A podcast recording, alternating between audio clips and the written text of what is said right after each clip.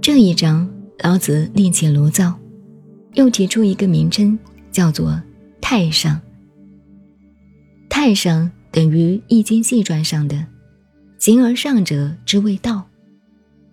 现在我们讲中国哲学，有“形而上”三个字，是一字西方名词，但采用《易经》中的观念，“形而上者之谓道”，是说。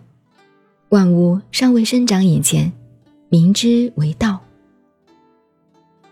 形而下者之谓气，是说有形象的万般事物生长起来了，各式各样，五花八门，不可胜数，就叫气世界、物理世界。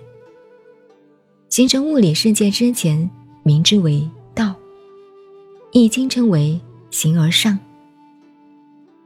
道家太上的名称，初见于老子。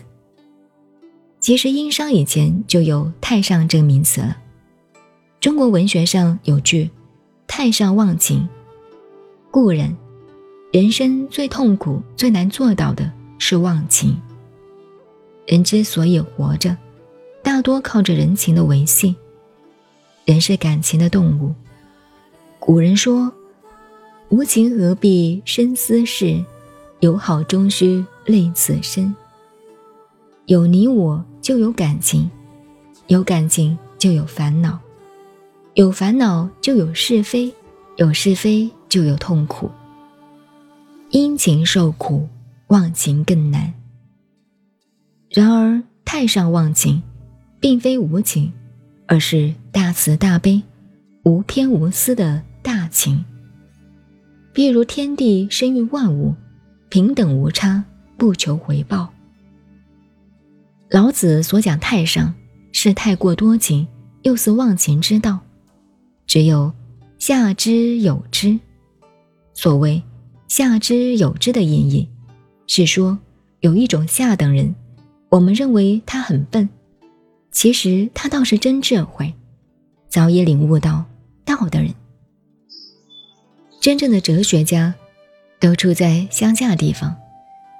虽然一辈子没读过书，但真同于一个大哲学家、大思想家。当他遭遇到痛苦时，就痛痛快快哭一阵，想想自己命苦就算了。我有时常有感触，尤其在偏远的落后地区，看到茅屋破家里头，有些老年人。穿得破破烂烂，食不果腹，有一餐没一餐的，日子苦死。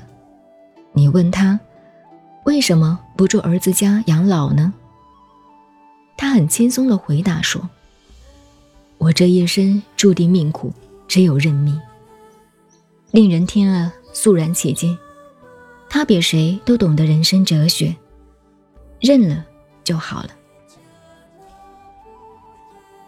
像我们有些人，自认是第一等读书人，其实并不如相鱼的智慧。他们才是宗教家、哲学家。尤其有些年轻人学佛学道，刚看了一点佛学，就自以为只差那么一点点，好像同佛差不多了，很可悲。而那种表面看似下愚的人，却倒知道有一个东西。不管是叫佛、叫天、叫上帝，或者以中国古代的代号叫命，他就认定那个东西至死不渝，比别人都看得开，都豁达。这便是太上下之有之的道理。再下一等人，相信要烧香供养、磕头拜拜、赞叹不绝。每天还要反反复复唱念几次，这是属于宗教性的仪式活动，便是其次轻而易之的楷模。更有其次的人，他也许不信宗教，亦不信道，但内心无形中却有一个可畏的东西。实际上，我们认为最下愚的人，往往才是真正第一等的修道人。要不然，需要有真正智慧超越的人才能修道。我经常说，有两种人可以学禅：一种是一个字也不认得，像张白纸，本身很容易修道开悟；另一种，便要智慧透彻、聪明绝顶才行。像我们这些不上不下的半吊子、半通不通的。最要不得，修道往往一所无成。老子讲了这三种人，侧重于大智若愚的要点。换言之，大愚也就是弱智了。